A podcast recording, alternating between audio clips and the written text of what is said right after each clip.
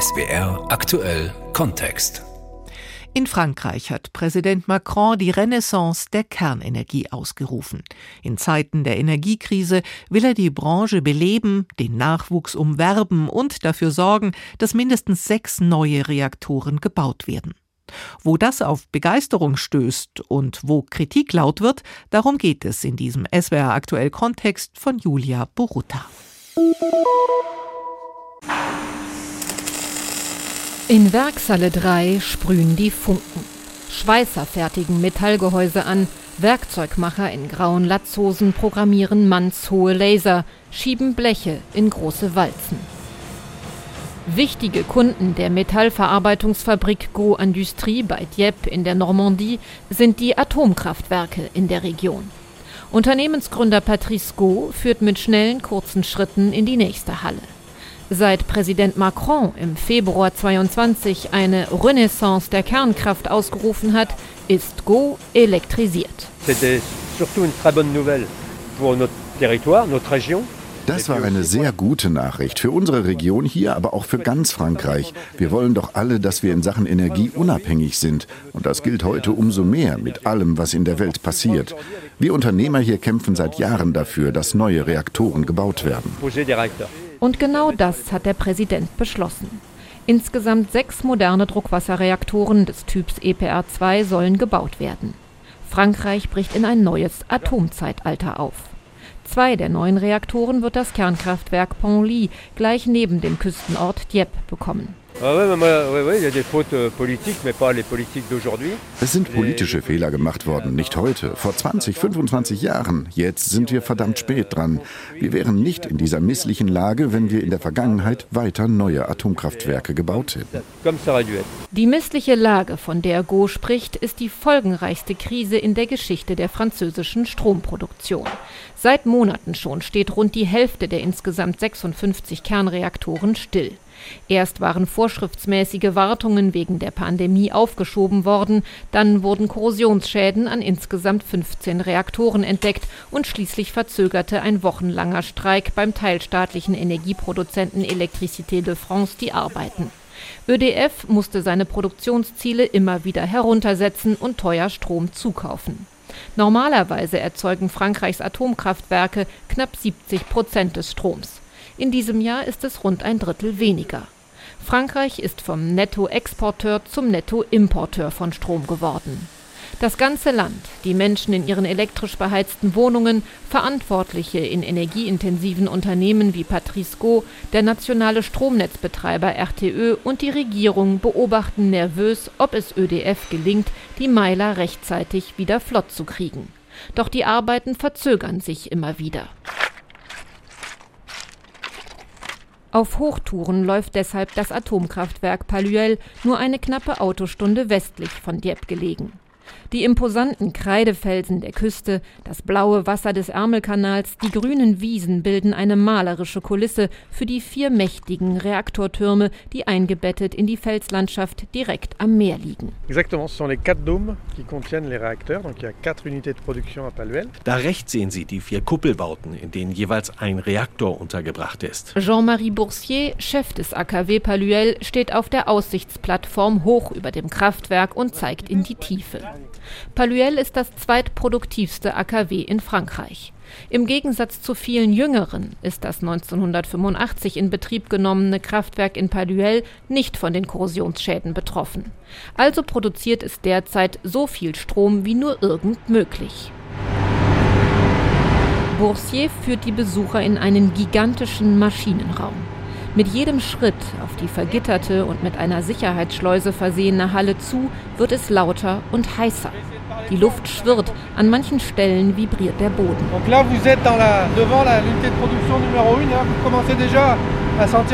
Sie befinden sich hier in der Produktionseinheit Nummer 1. Spüren Sie schon die Hitze?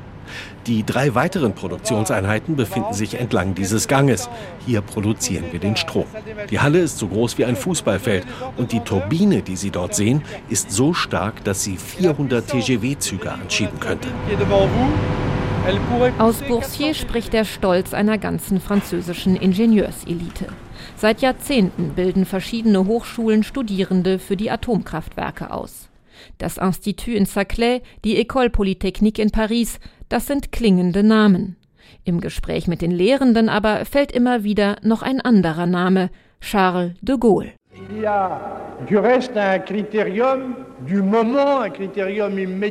Präsident Charles de Gaulle, der Vater der fünften Republik, gilt als Erfinder der französischen Energiedoktrin.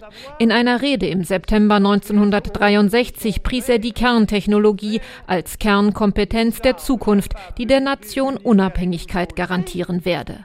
Man müsse die Atomtechnik sowohl für militärische Zwecke als auch für die Energiegewinnung nutzen. Wir haben beschlossen zu beschaffen, was wir brauchen. Umso mehr als die Kernkraft direkt mit der Kernenergie verbunden ist. Und die wiederum bestimmt alles Wirken der Zukunft. Le fond de l'activité de demain Ab Ende der 60er Jahre treibt Frankreich die sogenannte zivile Nutzung der Kernkraft massiv voran. Erklärt Cézine Topçu, Soziologin an der Hochschule EHESS in Paris.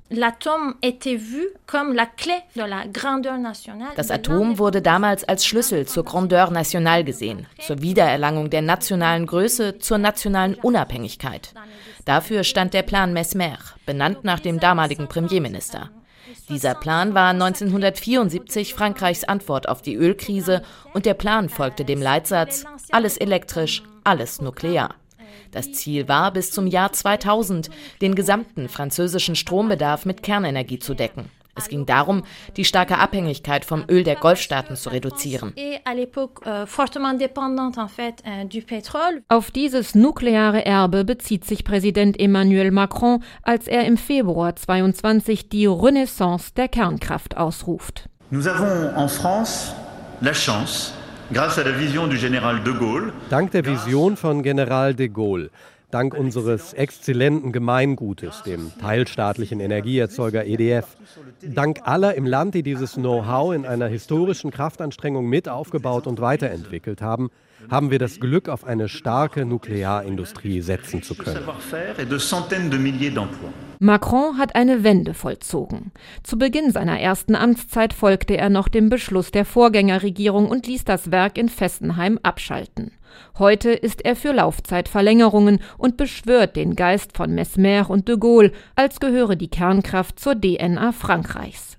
Rund 200.000 Arbeitsplätze hängen direkt oder indirekt von der Nuklearindustrie ab.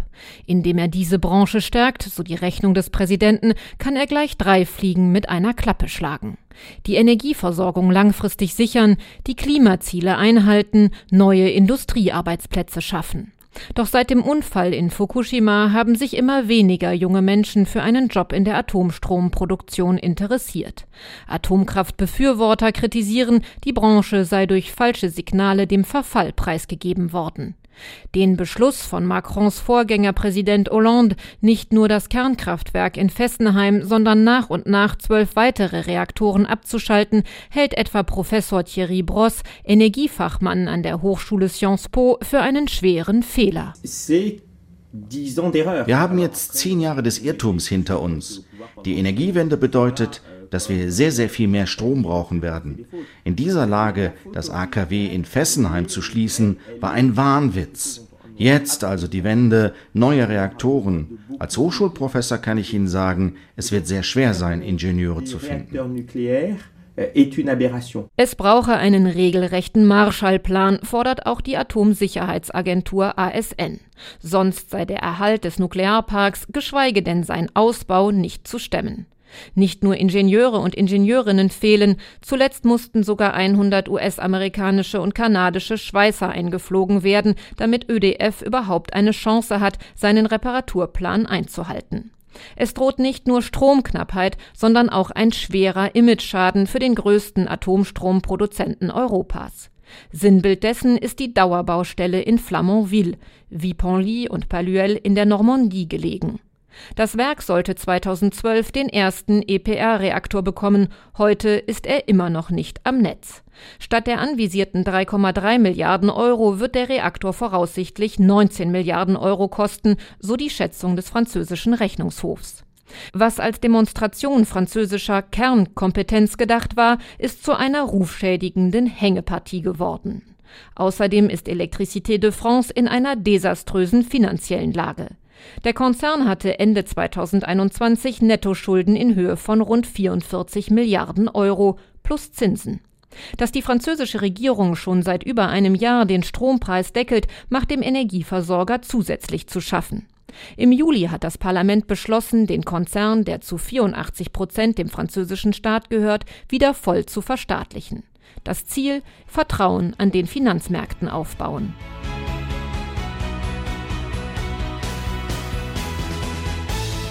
Das ÖDF-Werbevideo malt die nukleare Zukunft in den schönsten Farben. Kraniche fliegen über grüne Landschaften, wasserdampfende Kernreaktoren versorgen in dieser heilen Welt moderne Menschen mit nahezu CO2-freiem Strom. Doch Fachmann Thierry Bross sieht schwarz. Er prophezeit, der erste der neuen EPR2-Reaktoren wird keinesfalls wie geplant 2035 Strom liefern. Denn bislang ist nicht einmal die gesetzliche Grundlage für den Neubau geschaffen. Nur ein Gesetzentwurf ist ausgearbeitet. Der sieht vor, dass Baumaßnahmen schon möglich sind, noch bevor alle Genehmigungen vorliegen. Auch Enteignungen sollen zum Zweck des Reaktorbaus erleichtert werden.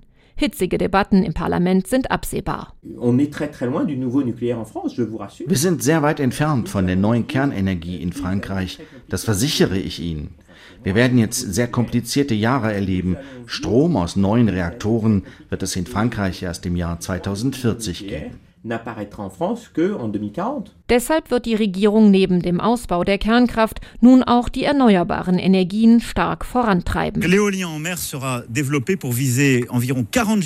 Im Jahr 2050 möchten wir 40 Gigawatt Strom aus Offshore-Windkraft gewinnen. Dazu brauchen wir 50 Windparks auf dem Meer. Man könnte auch sagen, in Frankreich bricht gerade Hektik aus am Horizont. Vor der Küste Saint-Nazers drehen sich seit wenigen Wochen die ersten Offshore-Windräder des Landes. 81 an der Zahl. In deutschen Gewässern sind es rund 1500. Während in der Bundesrepublik vom Beschluss zur Inbetriebnahme rund sechs Jahre vergehen, hat das ÖDF-Windkraftprojekt in Saint-Nazaire fast elf Jahre gebraucht.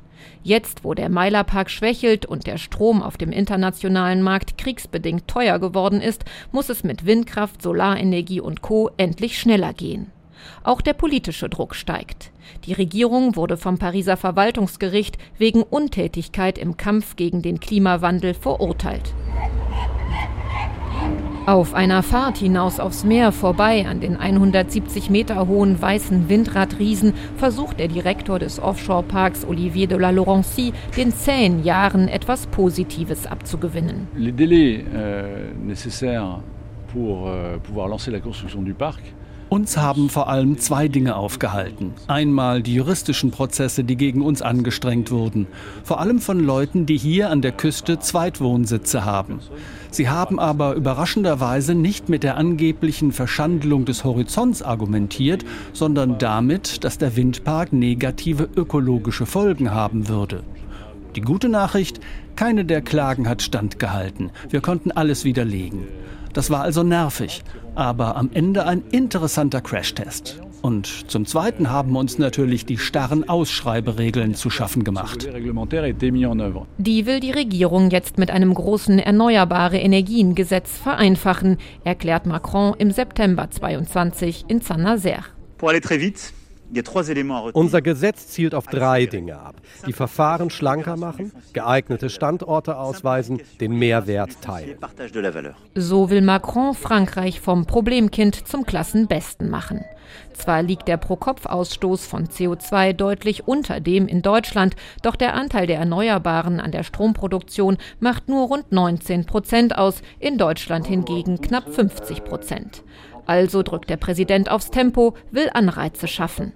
Anwohnern und Kommunen von Windkraftanlagen wird ein geringerer Strompreis in Aussicht gestellt. Simplifier, c'est, je vais en dire quelques mots, Außerdem werden wir die Vorschriften für Gerichtsverfahren ändern. Im Falle eines Rechtsstreits müssen die jeweiligen Instanzen binnen zehn Monaten angerufen werden. So verringern wir die Gesamtdauer der Verfahren auf zweieinhalb Jahre maximal.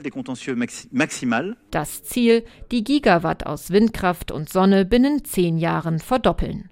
Zum Beispiel indem man neben den klassischen auch schwimmende Windräder baut. Solche Anlagen könnten bald im Mittelmeer errichtet werden. Der Vorteil, sie sind für tiefere Gewässer geeignet und können damit deutlich weiter entfernt von der Küste installiert werden. So nutzen sie die Winde besser und stören die Aussicht weniger. Kritiker der Windkraft gibt es in Frankreich viele. Gerade konservative und extrem rechte Politiker und Politikerinnen stemmen sich dagegen. Ein häufiges Argument, die Windräder verunstalteten die Landschaft und das sei nicht geschäftsfördernd, schließlich machten unverbaute Wiesen, Wälder und Küsten Frankreich zu einer Touristenattraktion. Dieses Argument lässt Yves Marignac nicht gelten. Der Mathematiker engagiert sich beim Think Tank Negawatt für die Energiewende. Es wäre sehr problematisch, wenn die Bevölkerung die Windkraft weiter ablehnt. Denn alle Szenarien und Experten lehren uns, dass Windkraft und auch Sonnenenergie ganz unabhängig vom Anteil des Atomstroms unerlässlich sind, um unseren Strombedarf zu decken und unsere Klimaziele zu erreichen. Auch am Ausbau der Kernkraft gibt es Kritik. Doch die Energieversorgung Versorger haben für ihren Nuklearstrom eine erfolgreiche Imagekampagne organisiert, Yves Marignac. Ich dirais que si on veut parler de victoire euh, politique, euh, elle réside dans le fait d'avoir réussi die Nuklearindustrie hat einen politischen Sieg eingefahren. Und der besteht darin, dass es ihr gelungen ist, die Kernkraft ausschließlich mit dem geringen CO2-Ausstoß zu verknüpfen.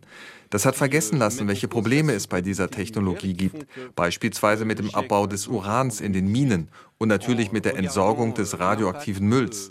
Das sind doch die Gründe, die dazu geführt haben, dass sich der Weltklimarat gegen den Ausbau der Kernenergie ausgesprochen hat parmi ces options est celui qui a l'impact le plus défavorable. Doch eine breite gesellschaftliche Debatte pro oder contra Kernkraft findet derzeit nicht statt. Das beherrschende Thema ist die Versorgungssicherheit. Der Winter naht und die Nervosität ist groß, dass in der Grande Nation die Lichter ausgehen könnten. Denn zu der kriegsbedingten Energiekrise gesellen sich die hausgemachten Probleme, der schwächelnde Reaktorpark und der massive Nachholbedarf bei den Erneuerbaren.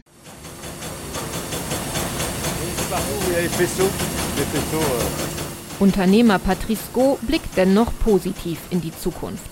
Er hat gemeinsam mit anderen Unternehmen der Region eine Kommission gegründet. Sie bereitet die Ankunft der rund 7000 Fachkräfte und ihrer Familien vor, die für den Reaktorneubau in Penly in die Gegend um Dieppe ziehen werden. Es fehlen Wohnungen, Schulplätze, Arztpraxen. Da muss man was machen, sagt Go. Er hofft, dass die Weichen jetzt gestellt sind. Renaissance der Kernkraft und Beschleunigung der Erneuerbaren.